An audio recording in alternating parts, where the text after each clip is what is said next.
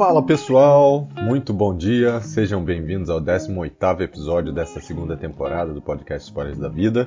E se você ainda não viu os episódios anteriores, fica aqui mais uma vez a minha sugestão de que você procure no seu agregador de podcast preferido, porque lá tem muito conteúdo bacana sobre comportamento, liderança, ansiedade, carreira, muito mais, tá bom?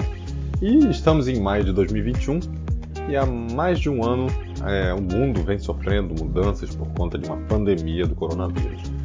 E com a chegada do vírus, o isolamento social e, e as mudanças desse modelo de trabalho, muitas empresas acabaram aderindo ao home office que se tornou popular e junto com ele é, diversas ferramentas que são utilizadas para conferência online. E a gente tem o Zoom, tem Hangout, temos o Teams, temos o Skype e diversos outros menores aí que circulam no mercado. Para você ter uma noção é, de como essa mudança foi impactada pela pandemia, antes da pandemia, a gente tinha pouco mais de 12 milhões de reuniões diárias por, por teleconferência, né? E hoje já são mais de 540 milhões de conferências e esse número continua crescendo. Mas será que realmente ficar o dia inteiro em tantas conferências substitui a presença e, e até traz benefício para o nosso dia a dia? Como é que será que o nosso cérebro lida com isso? E para te ajudar a responder essas perguntas e algumas outras que eu vou passar aqui, eu vou falar da Zoom Fatigue, ou a fadiga do Zoom, que apesar de ter um nome bem característico da ferramenta, ela não tem associação nenhuma. Ela foi só um nome que se tornou popular mas é, é relacionada a distúrbios causados por esse tipo de ferramenta, por esse tipo de prática, né? Não é, não é nem a ferramenta, né? E o que, que é o, o Zoom Fatigue, né? Em 2020, é, com a pandemia, esse termo se tornou popular, acabou sendo utilizado, mas não tinha nenhum estudo, né? Em cima disso, era mais uma, uma discussão em jornais e em artigos não acadêmicos. Mas aí em 2021 vendo esse aumento crescente no uso das ferramentas e também das conferências, o professor de comunicação e fundador do laboratório de interação humana virtual de Stanford, Jeremy Bailson, ele passou a estudar as consequências causadas por o uso recorrente e excessivo dessas ferramentas. E esse nome que foi dado, ele se refere ao cansaço mental relatado por pessoas que participam de videoconferências muitas vezes ao dia e durante muito tempo, um período prolongado e excessivo. E isso tem diversas razões, né? A primeira é que comunicação, ela tem uma parte não verbal que é responsável por mais de 70% de tudo que a gente transmite quando a gente está em um diálogo, quando a gente está em uma conversa. E, e aí, perdendo, tirando né, esse pedaço, a gente obriga o nosso cérebro a tentar decodificar a fala, o tom de voz e qualquer outro fator que possa facilitar o entendimento da mensagem. É como se eu estivesse, por exemplo, escrevendo uma carta onde simplesmente eu decidi tirar as vogais. E é bem provável que se você estivesse lendo essa carta, é, você acabaria entendendo mas o esforço para entender, para decodificar isso ia ser muito maior do que se você tivesse com todas as informações. E quando a gente tira a comunicação não verbal, é exatamente isso que a gente está fazendo para o nosso cérebro. A gente demanda um gasto energético ainda maior. Uma outra causa é que somos bombardeados por estímulos a serem processados, como diversas imagens ao mesmo tempo, os sons do ambiente quando alguma pessoa deixa o microfone ligado, a nossa própria imagem que traz o senso de autocrítica exagerado. Vai dizer que você nunca parou e ficou olhando para sua foto e fez crítica do seu cabelo, da sua roupa, ou até mesmo do fundo da sua imagem. E na, na, pesquisa do Jeremy, né, ele identificou as quatro principais causas que contribuem para a fadiga do Zoom. E eu vou falar aqui para vocês, tá bom? A primeira é, é a quantidade excessiva de contato visual de perto, e que é uma quantidade muito grande. Durante o uso dessas ferramentas, é muito comum que a gente mantenha é, uma grade né, de pessoas e que a gente tente captar é, todas as informações de todas as pessoas ao mesmo tempo o que não é natural em uma reunião. É, numa reunião presencial, geralmente as pessoas estão olhando só para quem está falando, é, ou nem para quem está falando, elas estão fazendo uma anotação, então o foco ele é, ele é direcionado. E na ferramenta, mesmo que você não abra a boca, você também sabe que você está sendo percebido, o que gera uma distração e uma sobrecarga de processamento cerebral e também um grau de ansiedade social, porque o fato de você saber que está sendo observado é, te faz querer prestar atenção em como você está. Então, isso é um, um dos principais fatores. O segundo é ver a si mesmo durante o chat, durante essa conversa, né, constantemente em tempo real. Imagina você se observando no espelho durante 4 a 6 horas por dia. Isso não parece natural, né? E, e realmente não é. é. Alguns estudos mostram que quanto mais você se observa ao longo do dia, mais autocrítico você se torna e, consequentemente, né, mais impacto emocional, mais ansiedade, mais estresse são causados por esse excesso de visualização da sua própria imagem. O terceiro fato é que as conferências elas reduzem drasticamente a nossa mobilidade. Então, quando a gente está numa palestra, ou ao telefone, ou, no, ou numa apresentação, a gente acaba gesticulando muito, a gente acaba se movimentando, principalmente no telefone, e já nas conferências, o que a gente faz é ficar sentado no mesmo lugar, inerte. E algumas pesquisas também mostram que essa inércia ela acaba gerando uma redução do nosso desempenho cognitivo, ou seja, é, quando a gente está ali parado, a gente começa devagar, o nosso pensamento começa a voar, a nossa prontidão, atenção, a gente acaba ficando mais desatento. E por último, é a carga cognitiva, que ela é, é muito maior, ou seja, nossa, o nosso processamento mental para prestar atenção no que está acontecendo, ele é muito maior do que é, quando a gente está no presencial. Como eu disse, um dos pontos importantes da comunicação é exatamente a parte não verbal, é, como a gente, por exemplo, interpreta os gestos, a respiração da outra pessoa.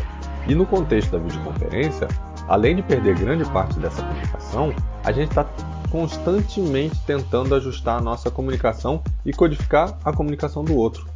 É, ao invés de falar que sim, a gente balança a cabeça, a gente bota o polegar para cima, é, e as pessoas estão tentando achar um jeito de criar uma nova codificação.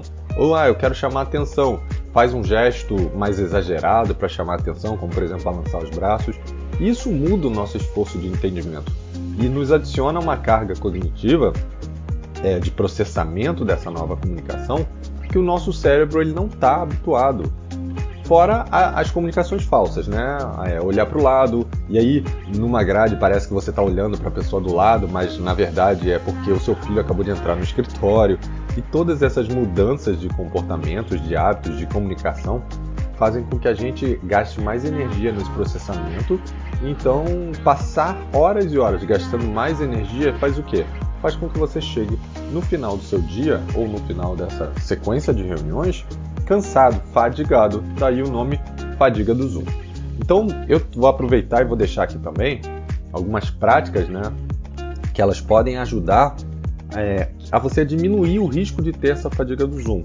São práticas simples que na maioria das ferramentas você pode fazer e algumas são até alguns hábitos que você pode adquirir e que vão te ajudar a melhorar essa, essa situação, né? a evitar ficar com essa fadiga ao final de tantas reuniões. A primeira delas é esteja em um lugar confortável, bem iluminado, com uma estrutura ergonômica adequada, ou seja, uma cadeira, um apoio para os pés. Isso vai acabar tirando um problema né, dessa, dessa equação, que é a sua postura, a iluminação durante as reuniões. Apesar de das etiquetas falarem que a gente tem que manter o vídeo aberto o tempo todo é, e que essa prática é, é, é importante para mostrar atenção, quando a gente está numa sala com muitas pessoas, pode ser que ela se torne exaustiva. Então, uma sugestão é abrir a câmera só quando for necessário falar. E um lembrete: não é porque você não está com a câmera aberta que você não precisa prestar atenção no que está sendo falado e fazer outras coisas em paralelo. Quando a gente fala é, não abrir a câmera, é, a gente quer dizer o seguinte: evite criar outras distrações que não simplesmente a do interlocutor. Se você estiver usando um monitor externo, é, tente ficar numa distância maior para evitar essa distorção da aproximação exagerada do rosto do participante. Isso também tá, traz uma carga de processamento para o nosso cérebro que precisa adaptar. É, a gente está acostumado a falar a uma certa distância. Quando você vê um rosto muito colado, ou seja, muito grande na tela, acaba fazendo com que o teu cérebro pense: não, por que, que essa pessoa está tão perto de mim? E caso não seja possível, é, colocar o monitor mais distante, você também pode diminuir a tela do aplicativo para não deixar aquela, aquele rosto em, em tamanho maior do que o tamanho real. Um outro ponto é evitar reuniões seguidas e ao final de cada reunião traga alguma coisa de movimentação para você. Levante, caminhe, estique o braço, faça um alongamento. Evite sair direto de uma reunião para uma outra reunião ou para o e-mail, para o celular, por exemplo. É, levanta para pegar um café, um chá, faça alguma coisa para se movimentar. Se você for facilitador de alguma reunião, faça reuniões objetivas de no máximo 30 minutos e, e leve para essa reunião apenas as pessoas que realmente precisam estar ali. Senão você pode estar gerando um esforço para essas pessoas que eventualmente não têm nenhuma interação é, ou, ou relação com o assunto sendo tratado e desnecessariamente. Se por acaso você tiver a possibilidade de, ao invés de fazer uma conferência, fazer uma ligação, é, ou seja, você não precisa ver o vídeo nem compartilhar o vídeo com ninguém. É, faça uma ligação. Além da qualidade de voz, que pode ser melhor, você tem menos distratores, você permite que a pessoa fale e se movimente enquanto fala. É, com certeza vocês já devem ter feito isso, né? Pegou o telefone, ligou para alguém, enquanto vai falando, você vai andando pela casa, você vai gesticulando. É quase como se você estivesse ali de frente para a pessoa, né, conversando, né? Então isso ajuda bastante a gente sair desse foco de, é, de cansaço, né? De, de reuniões seguidas e cansaço e não transmita o seu vídeo para si mesmo. Hoje em dia, algumas ferramentas permitem que você oculte a própria visão. Se for esse o caso, isso vai evitar a sua autocrítica excessiva, isso vai evitar que você fique ali se visualizando durante muito tempo e gerando ansiedade, querendo sempre aparecer bem. Então, evita é, transmitir para si mesmo a sua imagem. E se você estiver usando a câmera de um notebook, é, mantém também uma certa distância ou coloque uma câmera externa é, que permita que o seu rosto não fique distorcido para quem está do outro lado, né? principalmente para quem usa uma tela muito grande. Então esses são os pontos né, que podem ser feitos, coisas simples né, que você pode fazer para diminuir ou evitar essa fadiga do Zoom. Eu espero que vocês tenham gostado desse tema. É um tema que já vem sendo falado aí há um pouco mais de um ano. Não acho que ele vai acabar junto com a pandemia. Eu acho que a gente tem que mudar os nossos hábitos, a gente tem que se adaptar, entender por que, que nós temos toda essa carga é, psicológica quando a gente trata de reuniões é, seguidas ao longo do dia, para que a gente possa melhorar os nossos hábitos e para que a gente possa se adaptar também, porque alguns desses novos hábitos eles não vão sair, eles vão ficar com a gente e já vão fazer parte do nosso conhecido novo normal, né? E se você quiser saber também como é que você está nessa escala de, de fadiga do Zoom, existe um teste bem rápido disponibilizado pelo Laboratório de Interação Humano Virtual de Stanford, onde foi realizada a pesquisa, que eu vou deixar aqui na descrição do episódio. Faz seu teste, ele é muito rápido, é, sei lá, 5 minutos você termina esse teste. Faz seu teste e me conta aí como é que você tá. Compartilha comigo como é que você tá, tá bom? E a gente se vê semana que vem, segunda-feira sem falta. Um abraço e até lá. Tchau, tchau.